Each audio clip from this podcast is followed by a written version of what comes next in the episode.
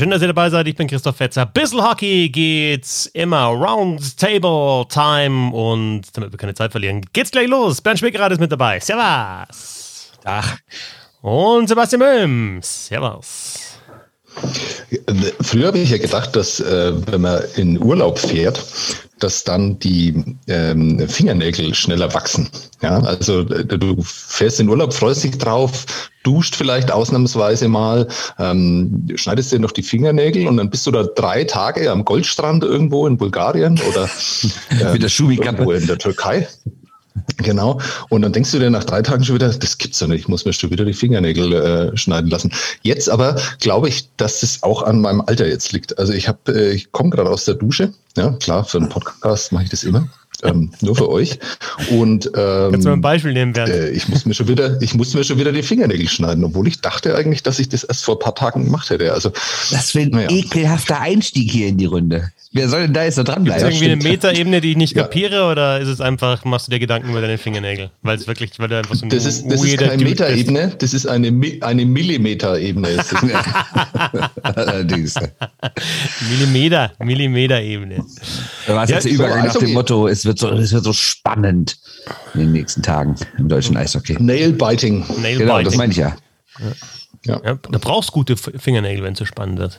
Und lange Finger. Gut, aber. Wie kommen wir jetzt wieder hier auf, auf in die Spur? Ja, gar nicht. Weiß ich nicht, das ist nicht meine Aufgabe. Meine Aufgabe ist, ähm, abbiegen. vorgestellt zu werden immer abbiegen, immer abbiegen, irgendwo hinfahren und dann schauen, ob irgendjemand ja. wieder zurück genau, auf die Straße was ihr da daraus macht. Das ist meine Aufgabe hier in dem Podcast. Eigentlich kann ich jetzt schon wieder gehen. Ja. Wir wollen sprechen heute über die Vertragsverlängerung von Todi Söderholm. Wir wollen natürlich über das Thema Abstieg sprechen und über Boof Campbell wollen wir auch sprechen von den Nürnberg Ice Tigers, weil ihr wisst ja, Sebastian Böhm ist einer, der sich ähm, schon seit Jahren immer sehr, sehr intensiv mit Frauen im Eishockey beschäftigt. Das ist eigentlich so sein, sein absolutes Steckenpferd und deswegen hat er das jetzt auch zum Anlass genommen, äh, ja, äh, über Booth Campbell ein bisschen äh, ausführlicher zu schreiben auch. Äh, ja, Toni Söderholm, äh, ähm, Bernd, du hast ja auch was dazu äh, getwittert. also ich war mir eigentlich so vor ein paar Wochen sicher, das wird nichts mehr. Ähm, hatte sich ja so ein bisschen angebahnt und dann auch die erfolglose ähm, ja, Volk, erfolglosen Olympischen Spiele oder nicht das, was man ah, sich Er sollte Olympiade sagen, er hat es ja selbst geschenkt. Ja, genau, ja, Olympiade ist ja falsch. Ja, genau. Nein, ich mir schon, da habe ich mir schon gedacht, dass ihr zwei dann gleich wieder da zu schnipsen anfangen. Der Olympiade, ja. Olympiade. Nee, ähm, und jetzt du hast auch geschrieben, dass du, dass du von einem Interesse eines DL-Clubs auch konkret äh, weißt oder wusstest. Und jetzt ist es doch weiterhin der Bundestrainerjob. Und vor allem dann ja nicht nur mal ein Jahr weiter oder zwei, sondern vier Jahre. Also ja, dann bis zu den nächsten Olympischen Spielen. Irgendwie überraschend, dann jetzt so, äh, wenn man so die letzten Tage und Wochen verfolgt hat, äh, haben sie auch die Spatzen schon von den Dächern gepfiffen. Ne? Äh, apropos Spatzen, nehmen wir auf gerade, weil ich das gerade nicht sehe? Ja, wir nehmen auf, ja, ja. Also deine, der, okay. Deine, genau, ja, ja. Aber danke. Sorry, ja. äh, äh zurück, zurück, zu dem Mann, der in, für das äh, B in DEB sorgt. Der Bund. Also, äh, ja, du hast ganz richtig gesagt. Ich glaube, dass kurz vor Olympia oder sagen wir mal nach dem Deutschland Cup waren noch eigentlich alle der Meinung, das war's. Das lag auch ein bisschen am, am Auftreten von Toni Soderheim, der jetzt nicht unverbindlich wirkte oder so, aber der schon irgendwie so ein bisschen, gerade auch bei Nachfragen über seine Zukunft, so ein bisschen wirkte nach dem Motto, ja, lass mich doch erstmal jetzt hier die Turniere zu Ende bringen und dann schauen wir mal. Und in Klammern stand dahinter auch so ein bisschen, naja, und dann gehe ich mal woanders hin. Also, ne, war jetzt wahrscheinlich eine Überinterpretation. Aber wie du auch richtig gesagt hast, in den letzten Wochen hat sich das schon sehr, sehr gedreht. Und jetzt kann man natürlich spekulieren, lag es daran, dass die Angebote, die kamen, vielleicht nicht gut genug waren? Lag es vielleicht daran, dass es gar nicht so gute Angebote gab? Oder äh, oder so viele Angebote gab? Oder lag es einfach daran, dass er sich dachte, Moment mal, Olympia war so enttäuschend und ich konnte ja eben noch nicht mit dieser goldenen deutschen Generation jetzt mal aufs Eis gehen. Das will ich aber mindestens noch einmal erleben, also mache ich weiter und er hat diesen Vierjahreszyklus dann genommen, was ja auch irgendwie sinnvoll ist mit Olympischen Spielen. Jetzt darf man nicht vergessen, 2024 in zwei Jahren soll ja schon ein World Cup stattfinden und da haben wir diese Woche ja gelernt vom GM-Meeting der NHL, dass äh, dort wieder komplett reguläre Nationalmannschaften spielen sollen und dann wahrscheinlich auch die deutsche Mannschaft weil ja nun mal drei Seite und bis dahin vielleicht auch Seide und Stütze zu den etwas prominenteren Namen, zumindest aus europäischer Sicht, gehören werden. Das heißt, Toni Solheim hat jetzt die Chance, theoretisch zumindest zwei Turniere Best on Best mit dieser Nationalmannschaft zu erleben. Und vielleicht wollte er sich das auch einfach nicht nehmen lassen, diese Chance. Das ist dann das Argument Unfinished Business, auf jeden Fall. Genau. Genau. Ja. Wo, wobei man ja auch nicht so wirklich weiß, was hinter den Kulissen gelaufen ist, ob es dann konkrete Angebote äh, gab, ob da vielleicht das Timing nicht gestimmt hat. Jetzt haben wir bei Mannheim natürlich ein, ein äh, neues Trainerteam, äh, relativ spontan. Äh, auch das hat so ein bisschen geschwelt. Also ja, weiß man nicht, ob, ob vielleicht dann sich der ein oder andere Club dann doch ganz gerne Söderholm gesichert hatte, hätte, aber irgendwie ging es halt nicht. Also du hast dann teilweise auch noch so ein paar Klippen, die du überspringen musst. Ne? Wenn du einen aktuellen Trainer hast, äh, holst du keinen neuen, ähm, wenn du vielleicht längerfristig planen willst und äh, Söderholm hätte gesagt, na, kürzer, dann bist du auch als, als Manager vielleicht so ein bisschen ja, in der Zwickmühle, insofern gibt es wahrscheinlich noch ein paar mehr Faktoren, oder? Aber verkaufen wirst du es jetzt als, okay, Toni Söderholm macht weiter. Und ich finde es auch, Sebastian, fürs deutsche Eishockey ja, auf jeden Fall gut, oder? Also was, was wäre ein Nachfolger gewesen, eine Nachfolgerin, wo du wahrscheinlich hingeschaut hättest? Naja, gut, ähm, ja, sehr gut. Ähm, also ich bin mir ja da, also ich, ich, wollte eigentlich einen anderen Gedanken formulieren wie immer. Ich wollte eigentlich auf deine, auf deine Frage gar nicht antworten. Es ist auch nichts Neues. Aber das mit dem Nachfolger finde ich interessant, weil das ja vor vier Jahren auch so ein Thema war und wir uns da ja, ohne dass wir da an einem Roundtable saßen, aber auch Gedanken gemacht haben, wer das dann sein kann. Und dann ja alle doch sehr überrascht waren von Toni Söderholm, muss man ja dann auch sagen. Insofern. Vorher schon ähm, von Marco Sturm. Ne? Genau, richtig. Und da muss man ja dann doch sagen, klar kann man das jetzt sagen, wer kommt dafür in Frage und wer soll denn das machen und wer soll denn diese Aufgabe übernehmen? Ja, dann gibt's halt dann doch wieder irgendwo so einen äh, Toni Söderholm, der dann da irgendwie rumkommt. Und dann erstmal jeder sagt, naja, was will denn der da von, von Rissersee? Und dann macht er das ganz hervorragend. Ähm, das ist das eine. Und das andere ist, ähm, dass ich es schon erstaunlich finde, wie diese deutsche Perspektive auf diese Bundestrainer-Personalie ähm, sich so alle vier Jahre wiederholt, weil man ja auch vor vier Jahren gesagt hat, okay, der Mann ähm, der uns Silber gebracht hat, ähm, der das Wunder von Pyeongchang geschafft hat, der die Silberhelden ähm, geschaffen hat, der, äh, der muss ja jetzt dann eigentlich in die NHL. Der, der muss jetzt eigentlich in die ja. NHL, was anders ist, es muss ja der nächste Karriereschritt sein. Er ist in der NHL äh, und vier Jahre später immer noch Co-Trainer der Los Angeles Kings. Ähm, und jetzt ist es auch so, dass die Berichterstattung gestern war dann ja auch so, also der, der wahnsinnig begehrte Söderholm hat sich jetzt dann doch äh, für den Deutschen Eishockeybund entschieden. Und ich glaube, ähm, dass es dann vor vier Jahren und jetzt auch wieder nicht ganz mit der Realität übereinstimmt, was dann diese Geschichte, die dann da so drumherum geschrieben wird, das ist so mein Eindruck davon. Für den DEB ist ganz hervorragend. Ähm, mich würde ganz, ganz ehrlich mal, wenn man so irgendwo mal mit Toni Soderholm sitzt und dann vielleicht bei einem Bier ihn dann mal so fragen, ob er dann so, so ganz glücklich ist mit dieser Entscheidung oder wie sich das so äh, in den letzten Wochen entwickelt hat. Aber das ist reine Spekulation und äh, deswegen auch ungehörig. Für, das deutsche Eishockey ist es sehr gut, dass Toni Söderholm Bundestrainer bleibt der, der, Marktwert war natürlich jetzt auch ähm, nicht mehr der allerhöchste, ne, nach dem, dem letzten, letzten Ergebnis. Also es ist halt immer so, dass diese Ergebnisse natürlich dann auch ähm, ja, die, die Diskussionen beeinflussen, beziehungsweise dann eben das Standing beeinflussen. Und äh, Toni Söderholm ist jetzt nicht äh, besserer, schlechterer Trainer als davor und war vielleicht dann 2020, 2021 jetzt auch nicht die, die Obergranate oder keine Ahnung, wo er ist. Also das ist halt immer die Frage, wie, wie schätzt man die Qualitäten dann dieses Coaches ein. Also ich finde einfach, dass er schon der Richtige ist, um das Eishockey weiterzuentwickeln. Ich glaube auch, dass er das Standing hat, ähm, ja, Ansprüche anzumelden, auch mit auf die Clubs zugeht, auch mit, mit den Leuten dort spricht, ähm, auch eben ja was darstellt und das Ganze auch gut kommunizieren kann und äh, ja auch denke ich, bei der Mannschaft gut, gut ankommt und dann ja ähm, eine gute Zusammenarbeit weiterhin zustande kommen kann oder die Zusammenarbeit ähm, weiter so bestehen kann. Ich glaube sogar, dass er jetzt ein besserer Trainer ist als vor Olympia. Also, weil Olympia war ja sein erster richtiger Tiefpunkt, also erster richtiger Rückschlag. Und jetzt muss man erstmal gucken, wie er damit umgeht. Und jetzt eine fiese Phrase, aber so aus so Niederlagen und Enttäuschungen lernt man ja auch. Und vorher ging ja alles bergauf. Erinnern wir uns bitte, dass er, äh, also ich meine, die erste WM war die 19er WM. Der war direkt die historisch beste Vorrunde einer deutschen Eishockey-Nationalmannschaft. Dann kam, gut, 20 ist ausgefallen. Dann ist er 21 ins Halbfinale gekommen. Das war auch, ist in den letzten 100 Jahren nicht so oft vorgekommen. Also es ging ja nur bergauf für diesen Mann. Und dann kommt jetzt der erste Rückschlag, den man zu einem gewissen Teil äh, auch natürlich ihm ankreiden kann, weil wenn eine Mannschaft auf das kleine Eis nicht klarkommt, wir brauchen nicht wieder die Olympia nachzuerzählen, aber nur den einen Satz dazu, dann scheint ja auch der Trainer vielleicht nicht alles richtig gemacht zu haben. Und das hat er jetzt zum ersten Mal so ein bisschen Gegenwind gespürt und mal sehen, wie er da jetzt rauskommt. Aber ich glaube, dass ihm das langfristig wahrscheinlich helfen wird, was da in Peking passiert ist. Das glaube ich auch. Und was ihm wahrscheinlich am allermeisten helfen wird, wenn er jetzt mal einen klaren Strich auch macht und vielleicht wirklich so einen Umbruch, der irgendwie auch so herbeigeschrieben wird über Jahre, der aber, ja, finde ich, nie so wirklich stattgefunden hat.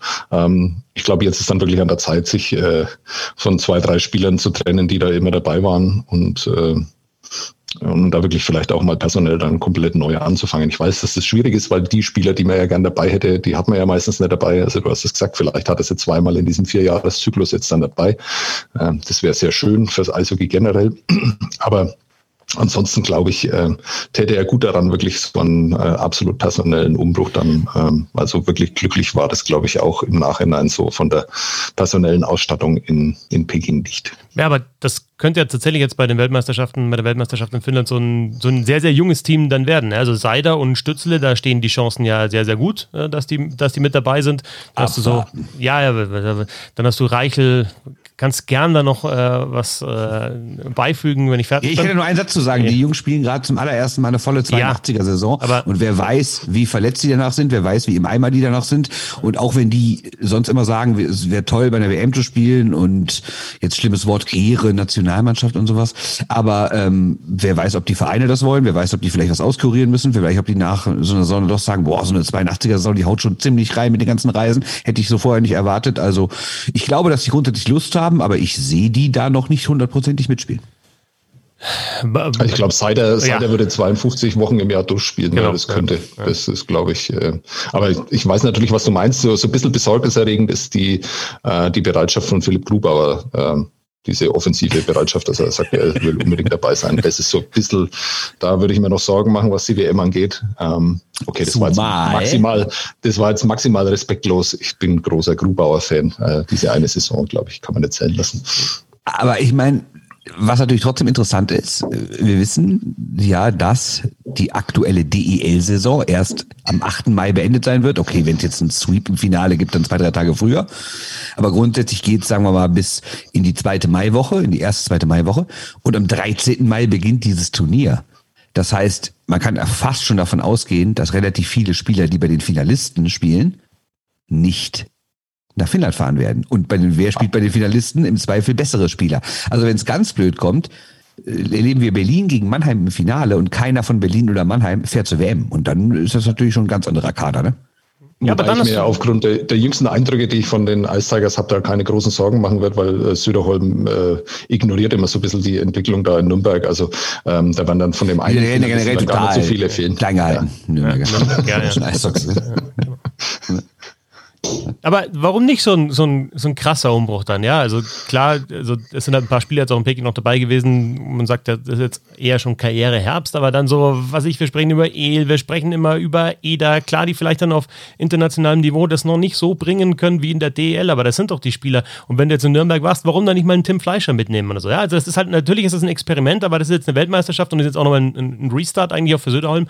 Und warum dann nicht? Also er muss jetzt dann, also das Ziel ist ja, ähm, Mannschaften aufzubauen, Frauen, die dann 2022 bei diesem World Cup und 2000, äh, 2024 beim World Cup und 2026 bei den Olympischen Spielen dann halt da auf, auf dem Höhepunkt sind und dann dagegenhalten können. Und warum nicht mal eine Weltmeisterschaft auch mit einem bisschen verrückteren Kader spielen? Ist natürlich jetzt wieder Sesselpups Bundestrainer hier zu Hause in meinem Keller, aber ist so.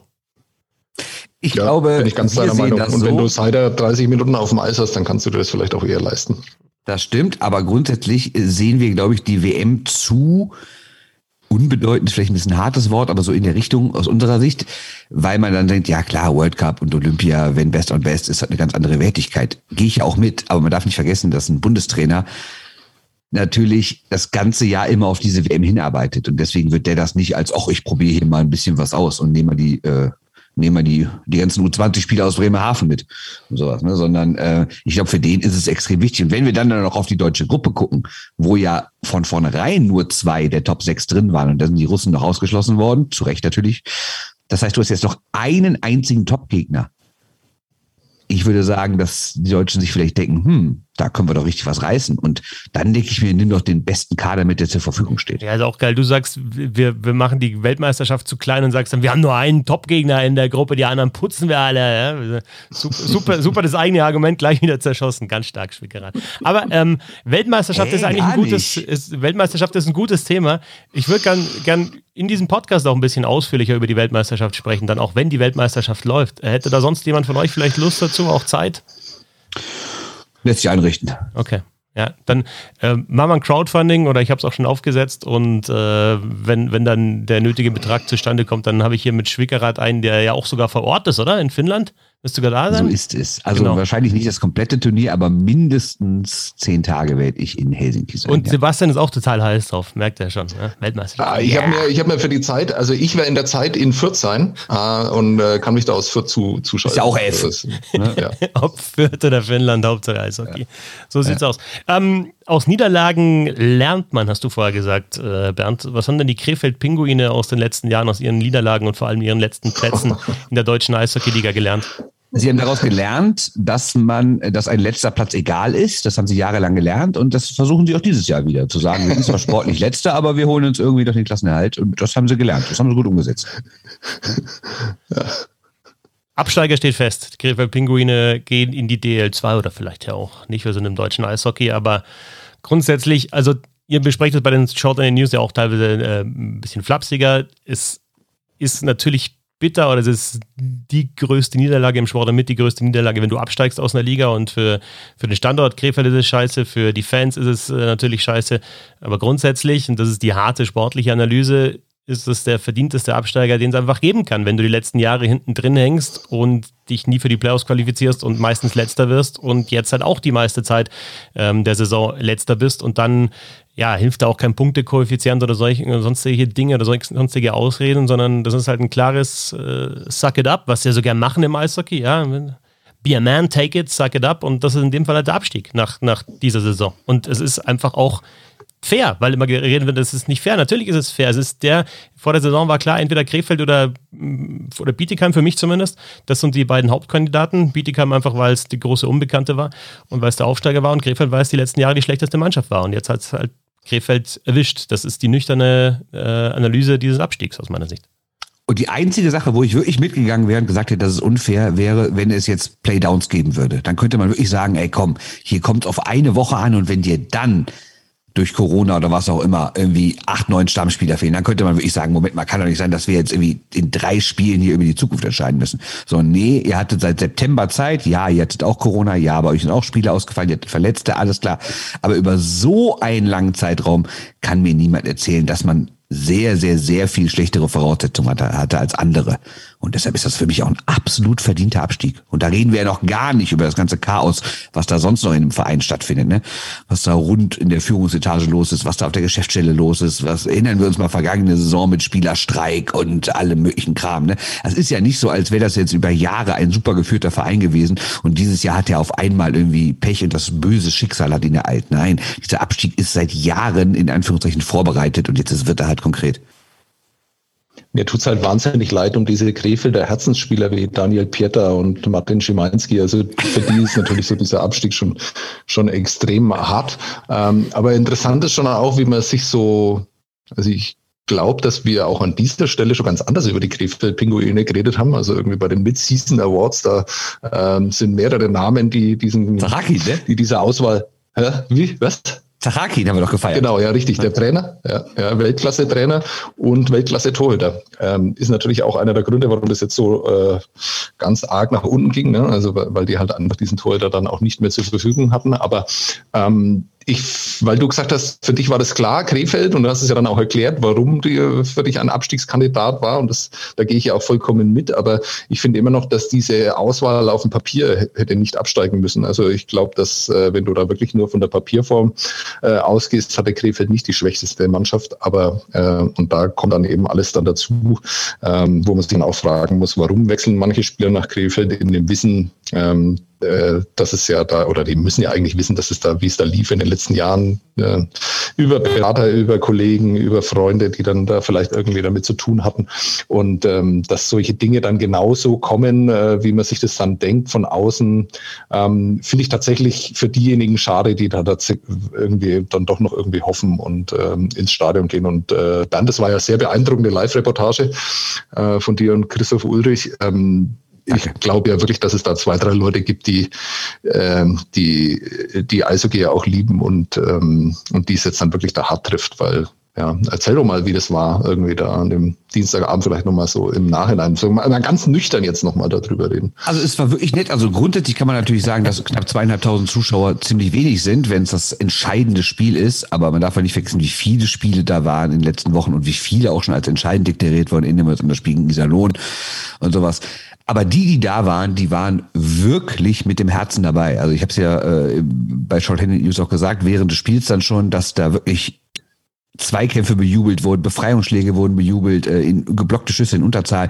Das war richtiges Fachpublikum, hast du gesehen. Da wurden Defensivaktionen beklatscht und sowas. Und für die tut's mir auch wirklich leid. Weil natürlich gibt's da viele Leute, die Herzblut fürs Eishockey haben. Und das ist auch ein wichtiger Standort und auch mit der U23. Und es kommen ja auch wirklich viele gute Spieler aus in den letzten Jahren ähm, aus Krefeld. Ne? Man braucht, du, du hast eben schon mal Peter erwähnt, aber man darf auch so einen Christian Ehrhoff nicht vergessen. Man darf auch Marcel Nöbels nicht vergessen. Und den schreiben sich die Mannheimer seit ein paar Jahren auf die Fahnen. Aber meiner Meinung nach nach die meiste Ausbildung hat Tim Stützler auch in Krefeld genossen. Das heißt, da ist wirklich viel passiert fürs deutsche Eishockey und auch ähm, war auch immer ein wichtiger Standpunkt, wird er auch immer blei äh, Standort wird er auch immer bleiben. Und das hast du auch gemerkt, ne? Also da ist einfach Eishockey-Kultur in dieser Stadt jetzt auch nicht flächendeckend oder sowas, nicht so, als würdest du an jeder Straßenecke eine KIV-Fahne sehen. Aber du merkst schon, dass Eishockey in dieser Stadt eine große Rolle spielt. Und deshalb, das tut mir natürlich auch leid. Und gerade für die Leute, die da nichts mit zu tun haben, die einfach nur auf der Tribüne sitzen, sich das angucken und irgendwie mitleiden. Für die tut's mir wirklich leid, weil die können nichts dafür. Aber die handelnden Personen in dem Verein, für die habe ich genau null Mitleid. Null. Also wie sich da auch seit zwei Jahren verhalten wird mit diesem Hire and Fire. Erinnern wir uns doch mal an die vergangene Saison, dass da für den Magenta Cup irgendwelche Leute verpflichtet werden und sowas. Also da sind Entscheidungen getroffen worden. Das sind einfach Entscheidungen, die irgendwann zum Abstieg führen. Und so ist es jetzt. Die hatten letzte Saison, noch einmal auch letzte Saison, 18 Punkte nach der kompletten Saison. Hätten die da schon absteigen müssen. Hätten auch in den letzten Jahren davor schon absteigen müssen. Sind sie nicht, hatten sie Glück, gab es nicht. Jetzt gibt es Abstieg wieder. Wer steigt ab? Der schlechteste, wer ist der schlechteste Krefeld? Ende. Und wenn du handelnde Personen sagst, dann meinst du natürlich die, die ganz oben handeln, weil ja dann auch mehr Personen handeln. Und für die ist das schon immer bitter, ne? wenn, du, wenn du jahrelang für den Verein arbeitest und äh, da auch dein Herzblut reinsteckst und dann, ja, aber auch immer damit klarkommen musst, dass eben dir wieder Personen vor die Nase gesetzt werden und äh, das Sagen haben, die falsche Entscheidungen treffen und ähm, ja, diesen, diesen Club dann einfach auch in die zweite Liga, in die DL2 geführt haben. So ist es. Absolut. Ich möchte noch was zu den Bietigheim Steelers sagen, weil ich vorher gesagt habe, das ist so der, der, der, große Kandidat gewesen, auch für mich ganz eindeutig. Neben den Krefeld Penguinen gehst hoch aus der DL2 und hältst dich dann. Ich war am Freitagabend, war ich in Bietigheim, Spiel gegen Straubing, haben sie am Ende verloren, aber ja, wieder so gespielt, wie sie eben spielen, mit viel, viel Einsatz, äh, auch super Unterstützung von den Fans. Ich habe davor dann die Nachwuchsspieler gesehen, die haben da so ein, so ein, so ein Gorilla-Walk, glaube ich, nennt man das, gemacht draußen und trainiert. Und, und das war für mich so ein gutes Zeichen ähm, dafür, was eigentlich jetzt Bietigheim da in der Liga gehalten hat, nämlich einfach ja, unaufgeregte, ehrliche Arbeit, finde ich. Also, das war eine Mannschaft, die ich auf Platz 15 oder 14 getippt hätte vor der Saison das wäre Abstieg gewesen. Und die haben auch Rückschläge gut verkraftet. Die hatten ich habe mir den Kader angeschaut vor der Saison. Konstantin Braun ist da Nummer 1 Verteidiger, der normalerweise bei den meisten anderen Clubs jetzt äh, Nummer 7 Verteidiger war, aber der hat da seinen Job gemacht und sie haben wahrscheinlich auch gesagt, pass auf, wir, wir geben dir nochmal eine Chance, äh, mach deinen Job, spiel auch Überzahl, sein Vorbild für, für die Jungen, wunderbar. James Merrick geholt, da natürlich eine absolute Scheißsituation in, in der Ukraine aufgefangen, haben ihm eine Rolle gegeben, der spielt die Rolle. Tim Schüle da hinten drin, Offensivverteidiger, macht sein Ding, macht jetzt auch endlich mal ein Tor für seine Geburtsstadt in der DL, wo er vorher schon woanders erfolgreich gespielt hat.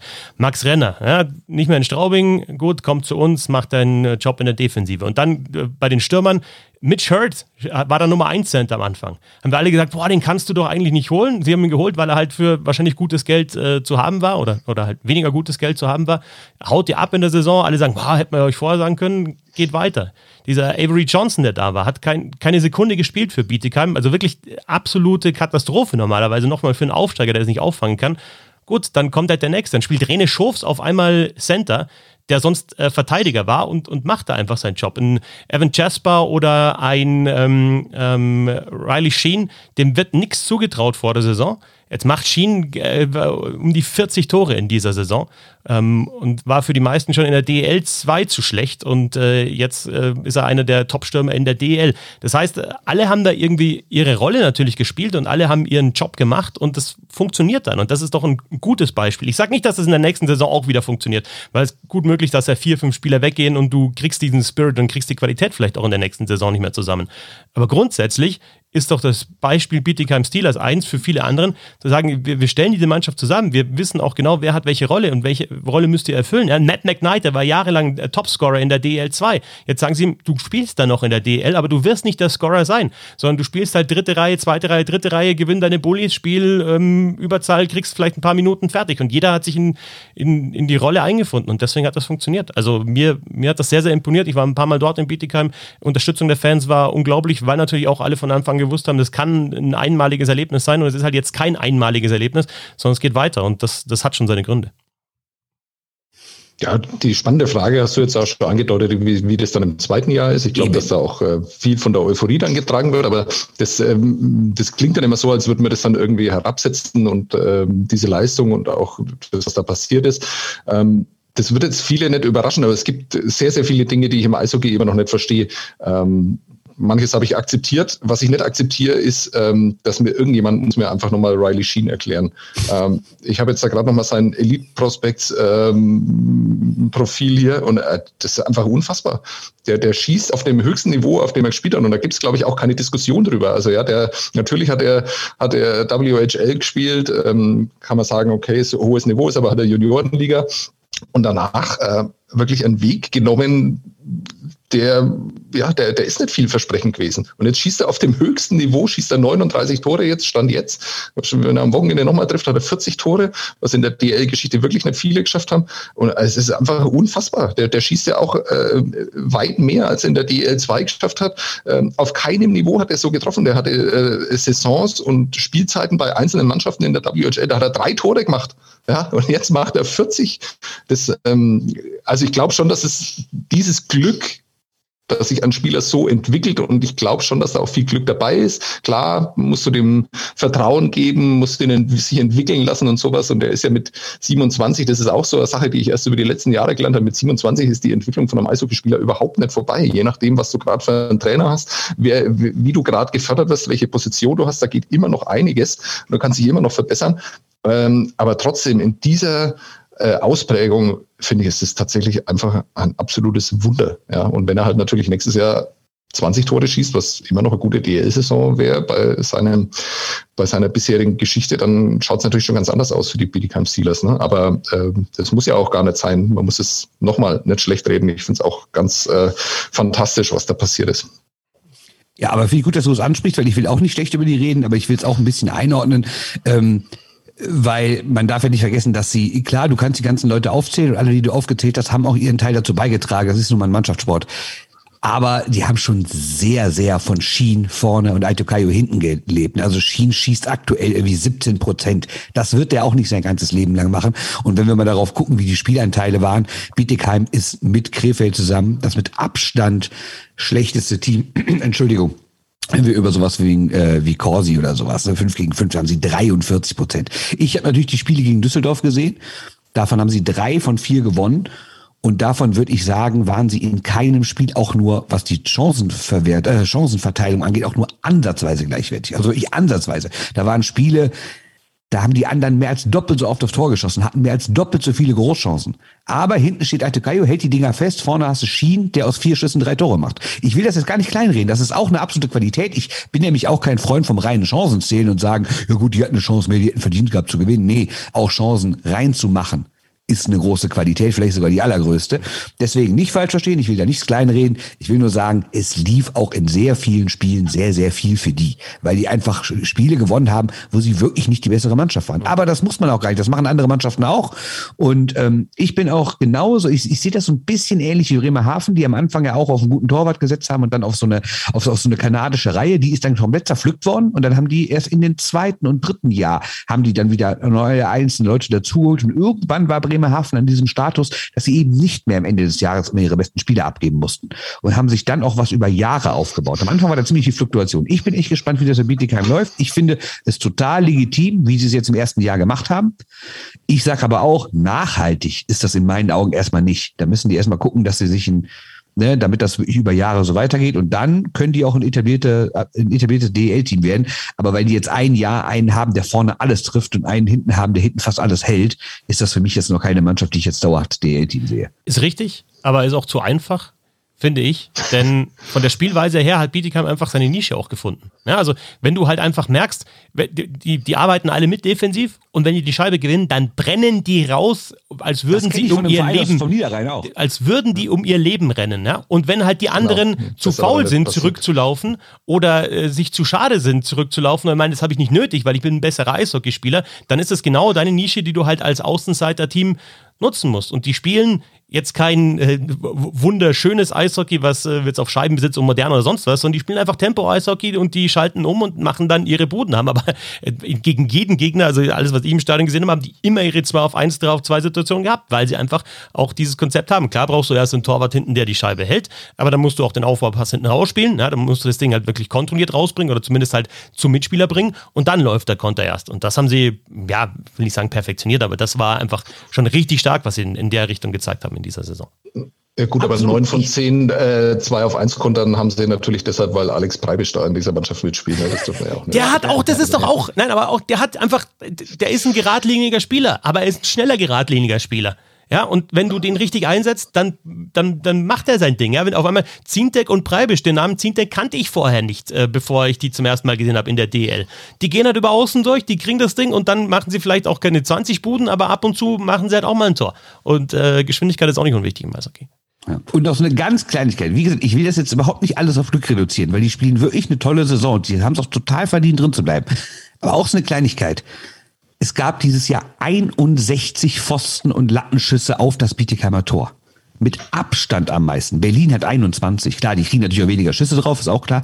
Aber das zeigt auch so, da hat auch einfach viel gepasst. Wenn der Gegner 61 Mal an Pfosten und Latte schießt, andere haben wirklich nur die Hälfte davon. Ne? Und das ist halt das Glück, was du dann auch brauchst. Und wie gesagt, nicht unverdient, nicht falsch verstehen, aber es lief halt auch sehr, sehr viel für sie in diesem ersten Jahr. Ne? Was der Schwickerrat für Daten erhebt, das äh, fasziniert mich immer nee, wieder. Nee, das ist von Kollege Lea Fond. Ich lese die nur vor. Die wird von, die werden von dem Kollegen äh, erhoben. Alles klar.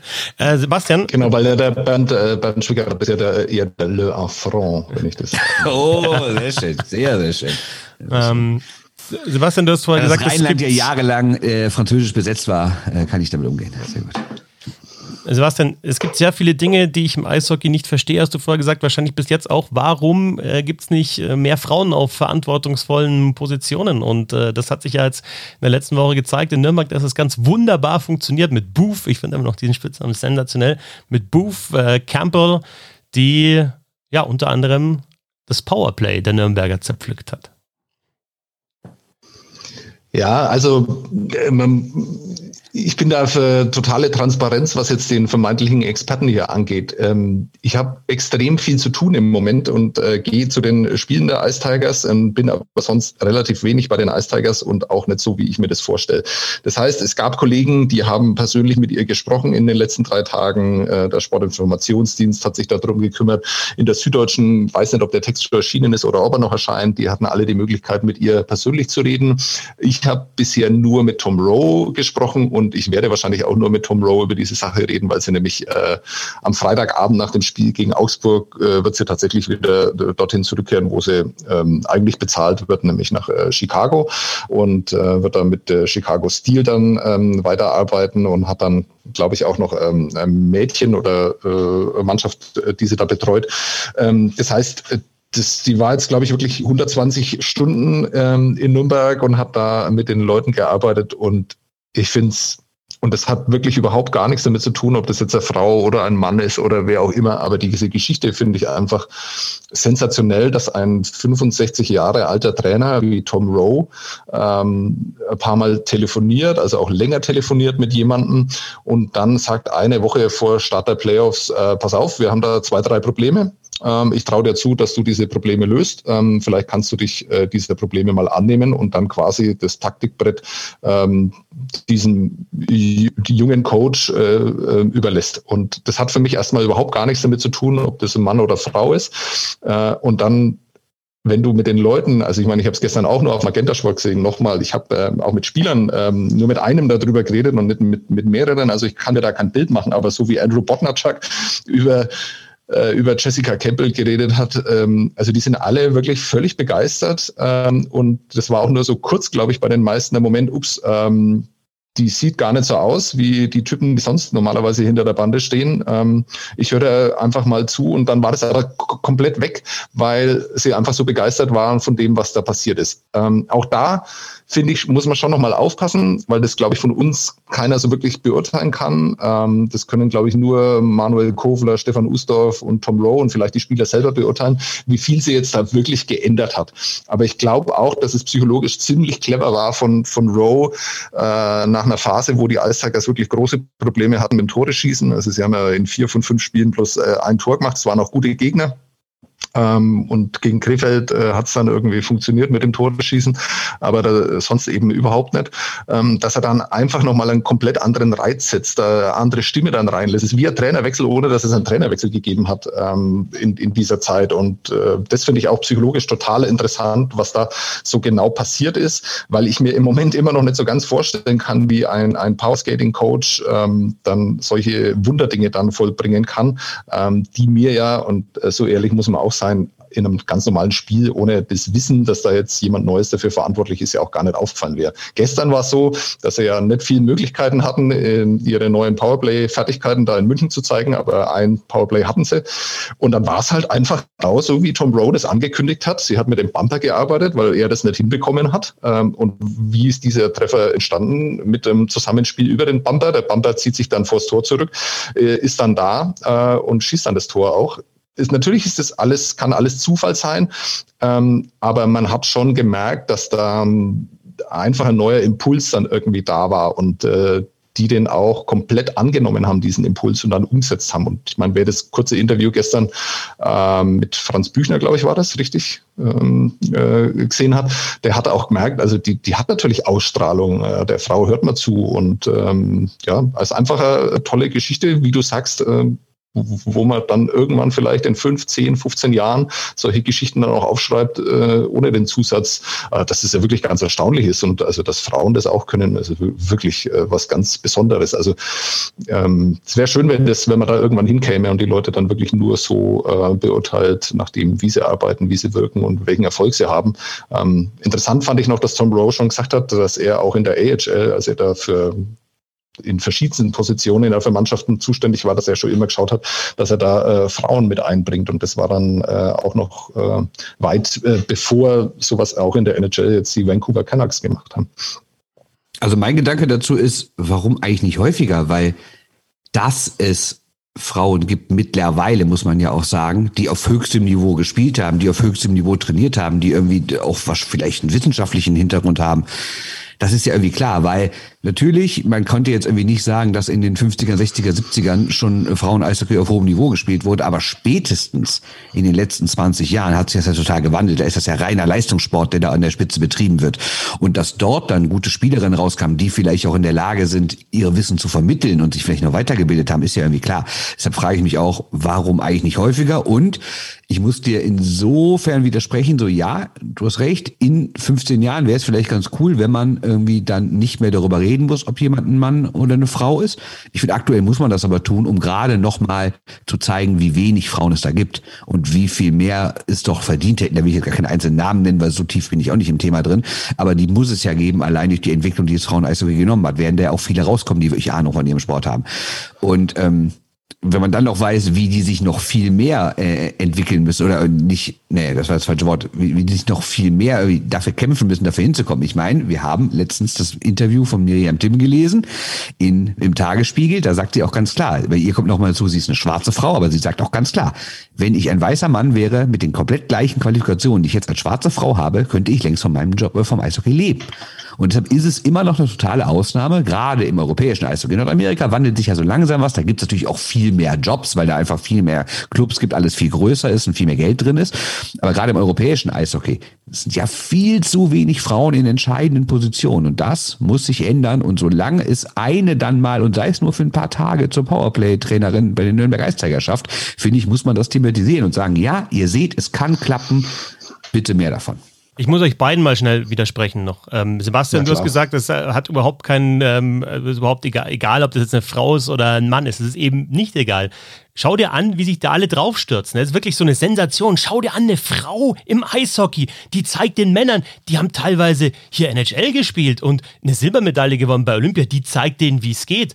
Und natürlich hat das auch damit zu tun, dass eine Frau ist. Ja, Magenta Sport-Interview. Finde ich ja super, dass, dass, dass sie da zu sehen ist. Äh, Sportinformationen sind. Das ist die Geschichte, ja. Da springen dann alle mit auf und sagen, boah, Wahnsinn, toll. Und ähm, der andere Punkt ist, Bert, du hast gesagt, auf hohem Niveau spielen oder gespielt haben. Ich weiß nicht, wo, woher diese Einstellung kommt, dass du auf hohem Niveau Eishockey gespielt haben musst, um coachen zu können. Das stimmt einfach nicht. Du musst erkennen, was falsch läuft und du musst es transportieren können und musst es den Spielern oder den Spielerinnen sagen können, was läuft falsch. Ich, ich nehme ein Beispiel aus, aus, aus einer Sache, wo ich mich auskenne. Das ist jetzt nicht Eishockey. Schlagzeug. Ich spiele Schlagzeug. Vor ein paar Jahren wollte ich meine Technik verbessern beim Schlagzeugspielen. Ich habe eine Schule genommen, Charlie Wilcox Paradiddles äh, Märsche, ja, also amerikanische Märsche. Und habe trainiert, trainiert, trainiert, geübt, geübt, geübt, wie es halt ging. Und habe mir gedacht, nach einer Woche bin ich zu meinem Schlagzeuglehrer wieder gegangen und gesagt, okay, dieser Marsch, der läuft jetzt, da läuft alles, da passt alles. Ich habe da so viel dran gearbeitet, Timing passt, äh, Geschwindigkeit habe ich erhöht, sonst was. Ich setze mich hin und der sagt, Schultern.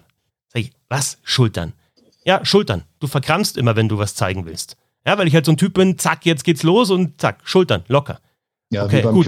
Erster Punkt, ja genau. Erster Punkt Schultern. Dann fange ich an und spiele. Dann sagt er, nach, nach 10 Sekunden unterbricht er mich und sagt, bisschen die rechte Hand, bisschen mehr eindrehen. Bisschen mehr eindrehen. Wieso? Läuft doch jetzt alles. Nee, dreh sie ein bisschen mal ein. Dann läuft es halt schneller. Es sind so minimale Dinge. Und wenn du beim Eishockey dann sagst, hey, versuch, wenn du da auf der Bumper-Position bist, völlig willkürliches Beispiel, versuch dein Gewicht auf den rechten Fuß zu verlagern, weil dann kommt da und da die Scheibe und dann hast du ein Zehntel, ähm, ähm, ein Zehntel Sekunde mehr Zeit, um den Schuss wegzubringen oder um die Aktion zu bringen. Das ist minimal, aber wenn du den Fokus darauf richtest, dann funktioniert das. Und du musst nicht äh, 35 Tore in der NHL aus der Bumper-Position geschossen haben, um zu sehen, pass auf, das geht, äh, es kommt auf die Gewichtsverlagerung drauf an oder wie du dich drehst oder wo du hinschaust oder sonst was, sondern du musst es beobachten können und du musst es eben coachen können. Absolut, aber ich habe auch gar nicht gesagt, dass es dafür die Voraussetzung war. Ich habe nur gesagt, dass es immer mehr Spielerinnen gibt, die auf hohem Niveau gespielt haben als Leistungssport und dass sie deswegen wahrscheinlich besonders qualifiziert sind, was ja nicht im Gegenzug ausschließt Leute, die es nicht getan haben. Ja. So, genug des Gequatsches. Genau, ich wollte nur äh, Widerspruch reinbringen, damit mal ein bisschen Feuer reinkommt in die ganze Geschichte und jetzt noch mehr Feuer. Ja, ist ja gut so, sehr schön. Jetzt kommt nämlich richtig Feuer rein, denn es ist Quizzeit. Ja. Ne, die meisten Leute werden jetzt vorgeskippt haben und denken, wann kommt dieses Quiz endlich, das dumme Gesülze über Krefeld, Bietigheim, Söderholm und Buff kann ich gar nicht mehr ertragen. So, äh, der einzig wahre Quizmaster ist nämlich dran, das bin ich. Und ähm, was immer den schönen Nebeneffekt hat, dass ich mich nicht blamieren kann. So, und äh, ich habe mal wieder ein neues Quiz entwickelt. Äh, und jetzt kommen wir zum schwierigen Teil, die Erklärung. Ich hoffe, also alle, die das jetzt hören, schreibt mal mit. Weil, äh, oder braucht ihr eigentlich gar nicht, weil jetzt werden wahrscheinlich von diesen beiden Hanseln hier noch 17 Nachfragen kommen und das werden wahrscheinlich die Nachfragen haben, die ihr auch hattet. Also, die Regeln. Es gibt sechs Fragen. Besser gesagt, es gibt sechs Runden. Denn zu jeder Runde gehören drei Fragen. Es ist aber immer nur einer dran. Also einer bekommt drei Fragen zu einem Thema. Das hat das, also das, das können wir uns bis hierhin merken, ja? Einer bekommt drei ja, Fragen ja. zu einem Thema. Beantwortet alle drei, gibt's drei Punkte. Aber wenn auch nur eine falsch beantwortet ist, gibt es gar keinen Punkt. Ah. Für, die ganze, für die ganze Runde. Okay. Gut. Ne? Deswegen. Jetzt kommt aber der Clou. Man muss nicht alle beantworten. Man kann auch sagen, ich beantworte eine und die anderen beiden nicht. Dann allerdings kriegt der andere die Frage.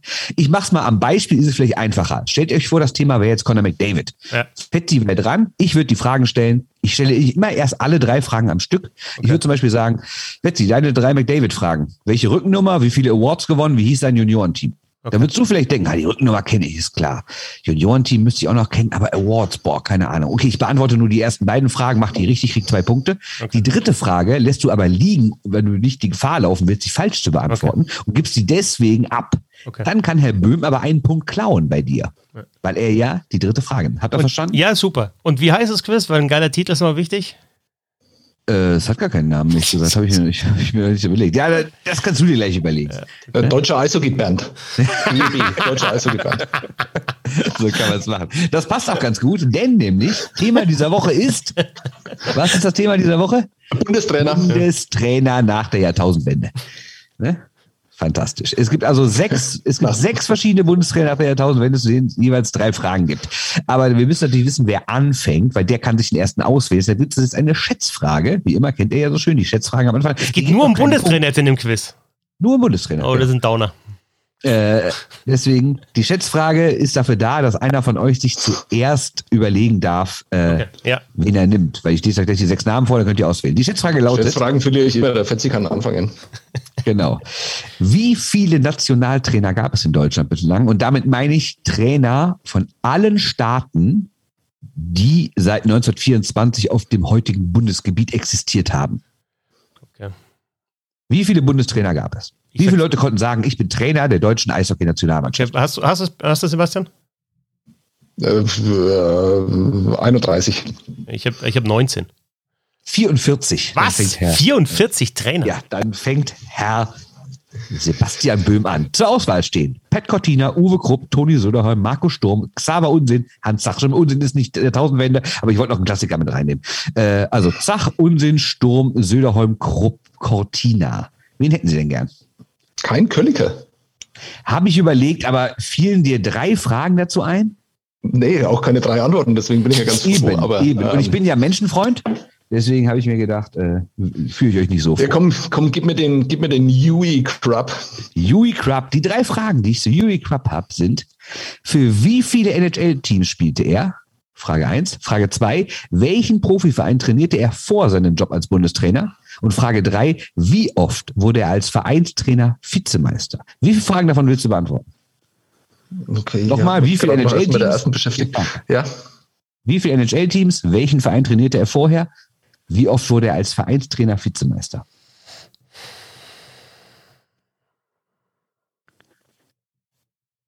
Hallo? Bist du Äh, da? Das ist ein Podcast, ne? da musst du was sagen. zwei, Okay, und welche? zwei. Boah, ja, oh Gott, das wird ein ganz peinliches Quiz. Äh, Aber das hast du ja schon angekündigt. Vielen Dank. Ähm, ähm, also äh, NHL-Vereine. Aber da ist die Frage, äh, Franchises oder äh, Trikots, die er getragen hat? Trikots, Trikots, Trikots. Trikots. Und ähm, boah, Vize, ich habe nicht einmal Vizemeister drauf. Es ist wirklich peinlich. Ähm, Du kannst nur eine ja, beantworten. Auch. Vizemeisterschaften. Mal. Nee, das, äh, nee, ich will ja den, den Leuten auch die Möglichkeit geben. Ah, das ist natürlich die Gefahr, dass sie den einen Ja. Punkt klauen. Egal. Du hast verstanden, das System. Ja, egal. Das hat er nicht drauf, der Fetzer. Ähm, okay.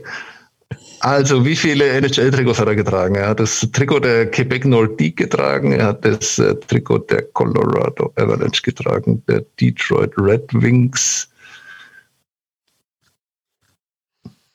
Boah, bin ich da jetzt schon falsch? Kann es sein, dass er, Nee, nee, sie sind Ja, alle Buffalo richtig, aber es Sabres. fehlt noch ein. Äh, ich sag nichts. ja, Buffalo Sabres hier.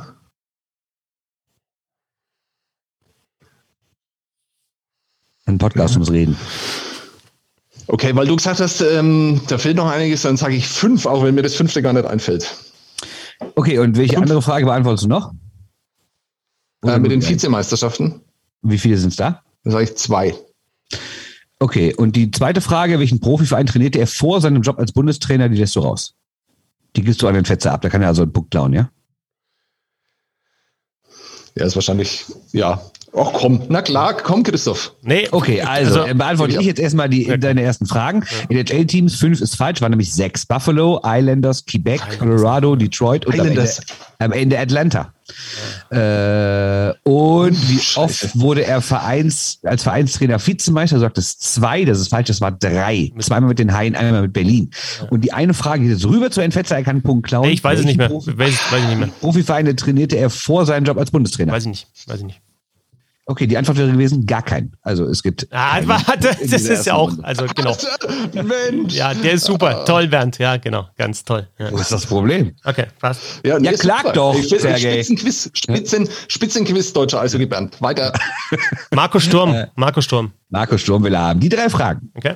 An welcher Stelle wurde er gedraftet? Oh, genau an welcher Frage, Stelle? Frage, ja, natürlich, genau, hallo. Z- Zweite Frage. Neujahr 2010 schaffte er etwas Historisches und was? Und die dritte Frage, was tat seine Heimatstadt nach dem Olympiasilber? Welche Frage willst du beantworten? Draft, Neujahr 2010, Heimatstadt.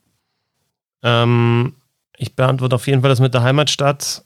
Mhm. Und wenn ich jetzt Draft um einen daneben liegt, dann kriege ich null Punkte. Also sage ich, das spiele ich weiter, genauso wie das Neujahr 2010. Also ich hole mir einen Punkt. Okay, Vielleicht. dann sag, was, was mit der Heimatstadt, Also- was hat die getan? Die hat, ähm, also Dingolfing ist ja die Heimatstadt von Marco Sturm. Richtig. Und Dingerfing. ich glaube, es ist die Eishalle, die sie in Marco Sturm Halle benannt haben, oder den, die, die Straße, äh, die, die an der Eishalle Also ist. was jetzt nun, Straße oder Halle? Äh, die Halle. Oder den Platz oder den Kindergarten. ja, ja, ist ja gut, die Halle. Die Halle. Ein Punkt für Herrn Fetzer. Die Halle ist nämlich die Marco Sturm Halle. Dann gehen zwei Fragen rüber zu Herrn Böhm. An welcher Stelle wurde Marco Sturm gedraftet? 19, ich weiß nicht mehr. Was sagst du? Entschuldigung? 19. Nee, 19. 21, kein Ja. Punkt. Und Fuck! äh, 20 wollte ich sagen. was Neujahr 2010? Was hat er da geschafft? Etwas Historisches. Ja, den äh, Siegtreffer in einem äh, Winter äh, Classic. Na, das ist mir nicht genau genug. Genauer. Was ist denn da jetzt Er genau? ja etwas? Historisches war ja daran. Siegtreffer. ja, dann war das vielleicht der erste Overtime-Treffer in einem Winter Classic und das hat er geschossen. Ganz stark, wobei eigentlich ist es sogar der allererste Overtime-Treffer in einem Freiluftspiel. Okay. Aber ich lasse es trotzdem Oh. gelten, weil ich Menschenfreund bin. Und deshalb äh, bekommt ihr, habt ihr jetzt aktuell jeder einen Punkt. Geiles Quiz. Ist das spannend. Äh, Ich hätte übrigens, äh, äh, ich hätte übrigens gesagt, ähm, ich hätte übrigens 21 gesagt beim Draft, glaube ich. Weil 19 war, nein, weil 19 war Marcel Gottsch, oder? Marcel Gottsch war 19 und der war Ich knapp glaube, vor ja. Sturm. Ja, ja, ja. Nee, aber da wollte ich nicht zocken, ja. Deswegen, deswegen habe ich jetzt auch. Absolut richtig. Ja, du hast das Quiz verstanden. Taktisch habe ich es gut gemacht, wollte ich bloß mal sagen. Fetzi. Ich wollte sagen, Fetzi. taktisch habe ich es gut gemacht, ne? Ja, absolut.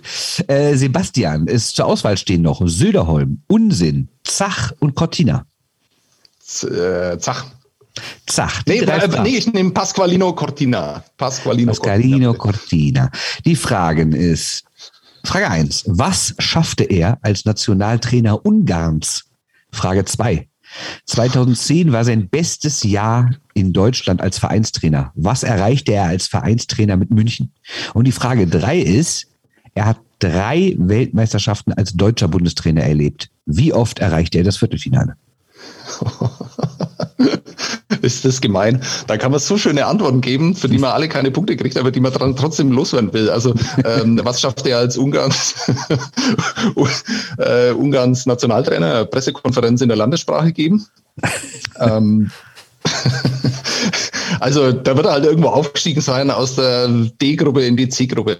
Aber ähm, achso, ich muss erst sagen, wie viel ich. Wollte ich ja sagen, du hast das System schon wieder gar nicht verstanden. Was schafft er? Eins, ähm, Zweite war 2010, was hat er mit München erreicht? Und das Ich dritte hätte war mal gewusst, dass der drei WMs erlebt hat. ähm, Also, welche also okay, ich, ähm, ich habe es nicht verstanden, das Quiz, deswegen versuche ich zwei zu beantworten. Und Okay, zwar ist er von der ist er von der D in die C-Gruppe aufgestiegen. Nee, Ungarn ist von der C in die B-Gruppe aufgestiegen. Ähm, und äh, 2010, was er da geschafft hat, er hat sich äh, mit dem E- EC Hedos ähm, für die, ich weiß, die sind dann immer so, ähm, für die Playoffs qualifiziert als Aufsteiger. DL-Aufstieg. Mit, Äh, mit, ich, ich, ich bin hier der Quizmaster, Ja. Kollege. Ja. Ne? Hier gibt's Okay. nichts. Ne? Also, Okay. das war natürlich alles völliger Schwachsinn. Ähm, deswegen, deswegen Herr Vetter, Sie können die Viertelfinals. Einmal Äh, Viertelfinale, einmal Viertelfinale. Das ist auch kompletter Schwachsinn. Er hat nämlich nie das Viertelfinale erreicht. Okay. Deswegen ist er gefeuert worden.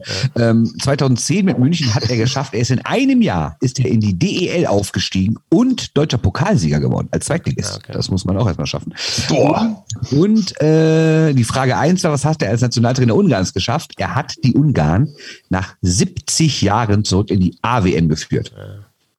Tja, Aber ist auch clever von Sebastian. Bei der Mir, AWM. ja. ja, das ist ja schon lange her, ne? Das war irgendwann?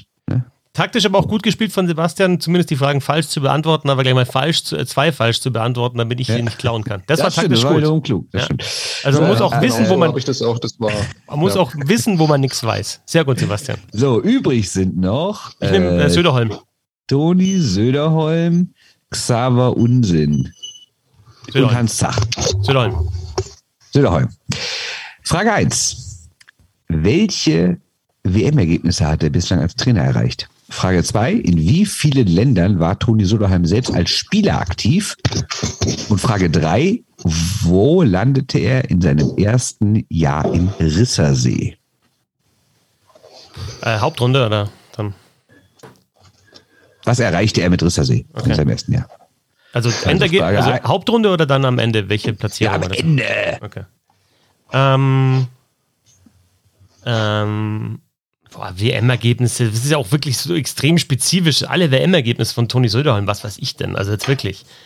Jetzt Neunter oder Zehnter, wenn du im Viertelfinale rausgehst, also oder nach dem Viertel, nee, Viertelfinale. Das reicht mir dann im Viertelfinale okay. erreicht. Da brauchst du nicht die Abschlussplatzierung.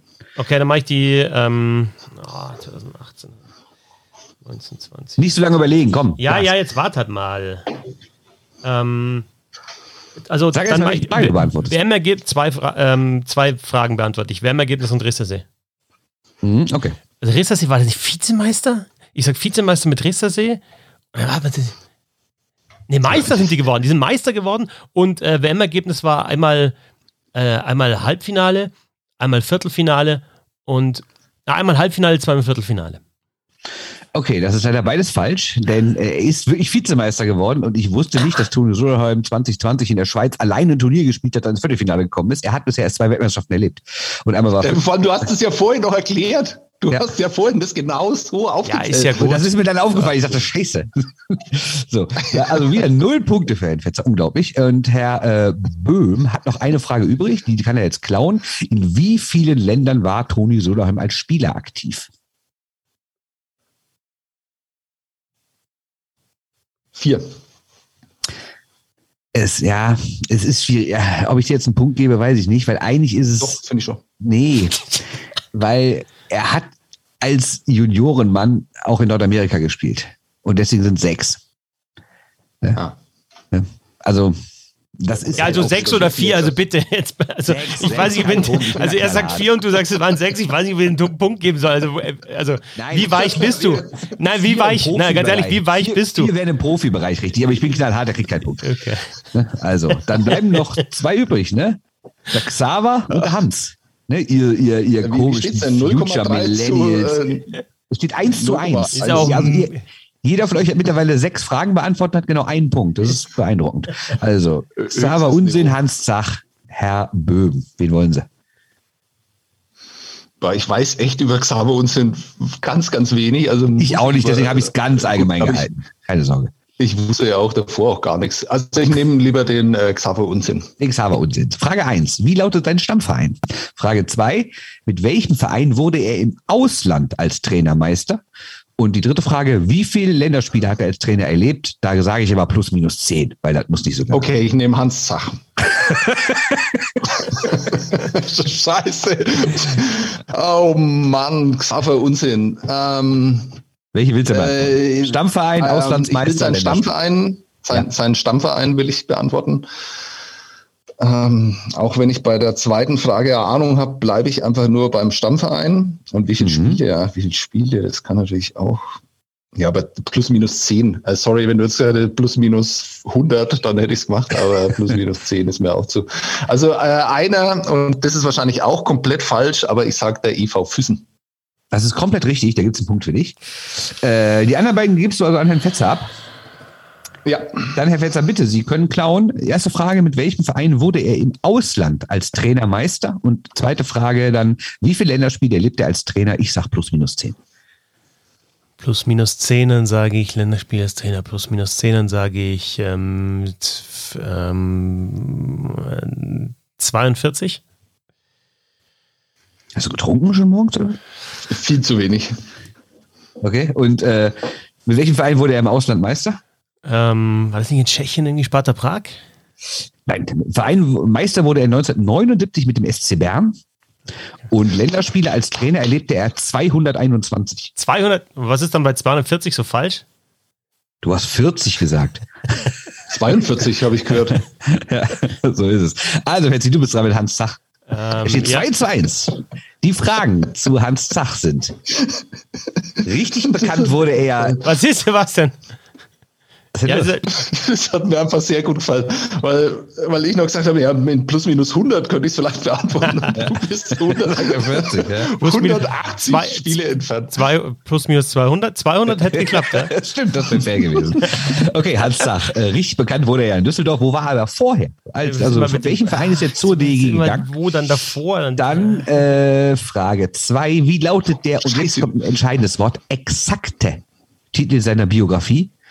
Und Frage drei ist, welche fünf verschiedenen Turniere hat er als Nationaltrainer gecoacht? Fünf verschiedene Turniere. Ja. Also ähm, jetzt, also, also wirklich Turnierformate also weißt, also, oder? Eins kann ich ja sagen, ich meine es nicht zeitlich, sondern, sondern ich meine, ein Turnier wäre zum Beispiel eine AWM. Das wäre zum Beispiel ein Turnier. Okay. Ja? Aber fünf bringt auch nicht zusammen. Ärgerlich für dich. Also welche Frage beantwortest du? Das ist auch Station vor Düsseldorf, ah. Biografie und Turnierform. Ähm. Ich, ich weiß, ich weiß gar nichts. Also in dem Fall, weil, also fünf verschiedene Turniere bringe ich nicht zusammen einfach. Exakter Titel, ich muss den exakten Titel, aber den exakten Titel, es muss irgendwas mit Alpenvulkan sein, aber ähm, ist dann ein Alpenvulkan bricht aus oder der Alpenvulkan aus Bad Tölz. Ja, dann sage ich das. Ich nehme eins, den exakten Titel seiner Biografie, der Alpenvulkan aus Bad Tölz. Und, und sonst die anderen beiden Fragen lassen liegen? Ja, vor Düsseldorf. Ich weiß nicht mehr, wo der vor Düsseldorf war. Also, das muss ich ja korrekt haben und das andere muss ich auch genau sagen, sonst bin das ich stimmt. raus. Ja, dann kriege ich gar keinen Punkt. Also muss ich auf den einen spielen. Ein bisschen taktieren. Okay. Darf ich also, lösen? Es ist also falsch. Alle drei? Ja, bitte, Sebastian. Ja. Heißt es, heißt es wirklich Ich der Alpenvulkan? Völlig richtig. Ich der Alpenvulkan. Das ist sensationell. Titel. Was für ein geiler Titel. Ich, deswegen habe ich so gemacht. Ich dachte, ich ist schon ein geiler Anfang. Das ist sehr schön. Also, also keinen Punkt, weil die Frage stand nicht mehr zur Verfügung. Ohne der Alpenvulkan. Ja, ich weiß, aber, aber ja. ohne, ohne der Alpenvulkan wäre es noch besser gewesen. Einfach nur ich. Ja, ich. ja. Und die anderen beiden? Äh, die anderen beiden, okay. Ähm, ist tatsächlich schwierig, weil ich weiß natürlich, dass er beim EC Ratingen war und ich weiß, dass er beim SV Bayreuth war. Aber die Reihenfolge habe ich tatsächlich auch nicht mehr drauf. Ich bilde mir ein, dass er erst beim EC Ratingen und dann beim SV Bayreuth war und vom SV Bayreuth zur Düsseldorf EG gewechselt ist. Exakt. Das Alter. macht Expertise aus. Sehr schön, Herr Böhm. Punkt für Sie. Und dann letzte Frage. Wie viele Turniere hat er gecoacht? Also nicht Anzahl, sondern wie viele verschiedene Turnierformen, sagen wir mal. Aber nur, nur um zu klären, wie viel ich mich jetzt gerade noch anstrengen muss. Äh, ich habe schon gewonnen, ne? Ja. Ja. Ja. Okay, also ABM, BWM 2 äh, hieß es World Cup of Hockey, Weltcup, Eishockey Weltcup 1996, 7-1 gegen äh, die Tschechische Republik wahrscheinlich damals noch. Ähm, und dann die Qualifikation, also drei. Äh, boah, äh, Olympische Spiele, vier. Oh, was gibt's denn da noch? Wo, wo, äh, ja, im Deutschland Cup. Du sagst fünf? Ja. Welche? Ist, ist absolut richtig. Du hast gesagt, glaube, welche fünf Turniere hat er gecoacht und Sebastian sagt fünf. Genau. Du hast gesagt, welche fünf Turniere hat er gecoacht? Nein. Du hast nein, gefragt, nein, nein. welche fünf Turniere Ehrlich? hat er gecoacht? Ja, ja. Ja, okay, dann, dann tut's mir leid, dann habe ich es völlig. Na, passt schon, aber ich hätte auch mit der Vorgabe 5 nicht 5 zusammengebracht. Nicht, also meine Aufzählung stimmt nicht. Du, du hast völlig recht, ich habe welche fünf Turniere gefragt ja, ja. und dann ist die Antwort nämlich falsch. Es war nämlich BWM, AWM, Deutschland Cup, Olympia und Olympia-Quali-Turnier. Ah, Olympia-Quali ist völlig alles klar. Ja, gut. Ja, ja. Ach so, war da Kingston damals Trainer?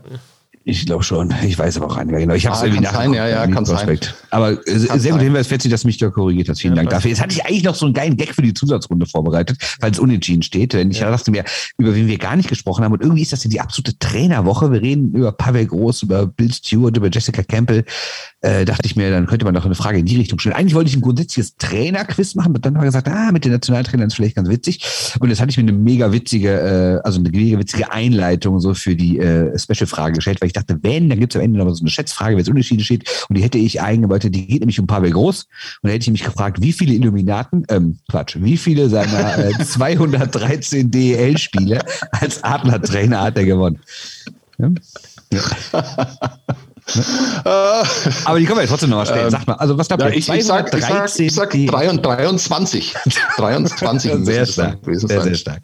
Nee, also, also 213 DL-Spiele hat er gemacht. Er ist Adler-Trainer. Jetzt glaubt ihr, wie viel er gewonnen hat? 180. Oh, ein bisschen sehr viel. Wieso? Ach so, naja, dann äh, 100, 179, aber ich muss jetzt echt gehen. Es sind 149. Ich muss jetzt Sport Aber Sebastian, du hast gewonnen. Herzlichen Glückwunsch. Du bist Sieger vom äh, DE Ja, Bernd. äh, verdienter Sieg, muss ich sagen. Ja, ähm, Ja. Absolut, ja. Das war wirklich eines der beschissensten 0-0-Spiele, äh, die man sich so vorstellen kann. Ein es 0-0 der also, schlechtere die so Sorte. großartig sein. So, Ja, Freunde, Sebastian, tatsächlich sagen. Sebastian Aber- muss zum Sport. Aber Ne? das Also, Quizformat können wir uns mal merken. ja, sehr gut. Super Quiz. D. Bernd, sehr gut. Äh, super, super Quiz. Ist ein Super bisschen Quiz. geklaut von Down Goes Brown, der ja am Anfang der Saison jetzt immer so Sachen macht, wo man, wo man auch irgendwie so ganz einfache Fragen beantworten muss. Wer kommt irgendwie in die Playoffs? Er steht schon, Sebastian steht schon, das Gesicht ist nicht mehr zu sehen. Er will unbedingt zum Sport. Er hat schon gesagt, ist dann völlig egal. Du bleibst jetzt noch. Ich wollte doch nur kurz Ja, sagen, dass ich mich hier nicht mit fremden Federn schmücke, sondern ich sage, dass eine Teilidee dieses Quizzes geklaut ist. Richtig geil. Ja, aber Sebastian, deutscher Eishockey-Band, die Leute wissen doch, dass wir alle unsere Quizzes klauen. Aber das hast du Ja. trotzdem sehr gut gemacht. Vielen Dank, DEB. Sehr gerne. danke an Sebastian und Bernd. Danke fürs Zuhören. So, Bis zum nächsten ich- Mal. Servus. Alles klar. Ich muss pumpen. Tschüss. Ja, mach doch mal, ne? Ciao.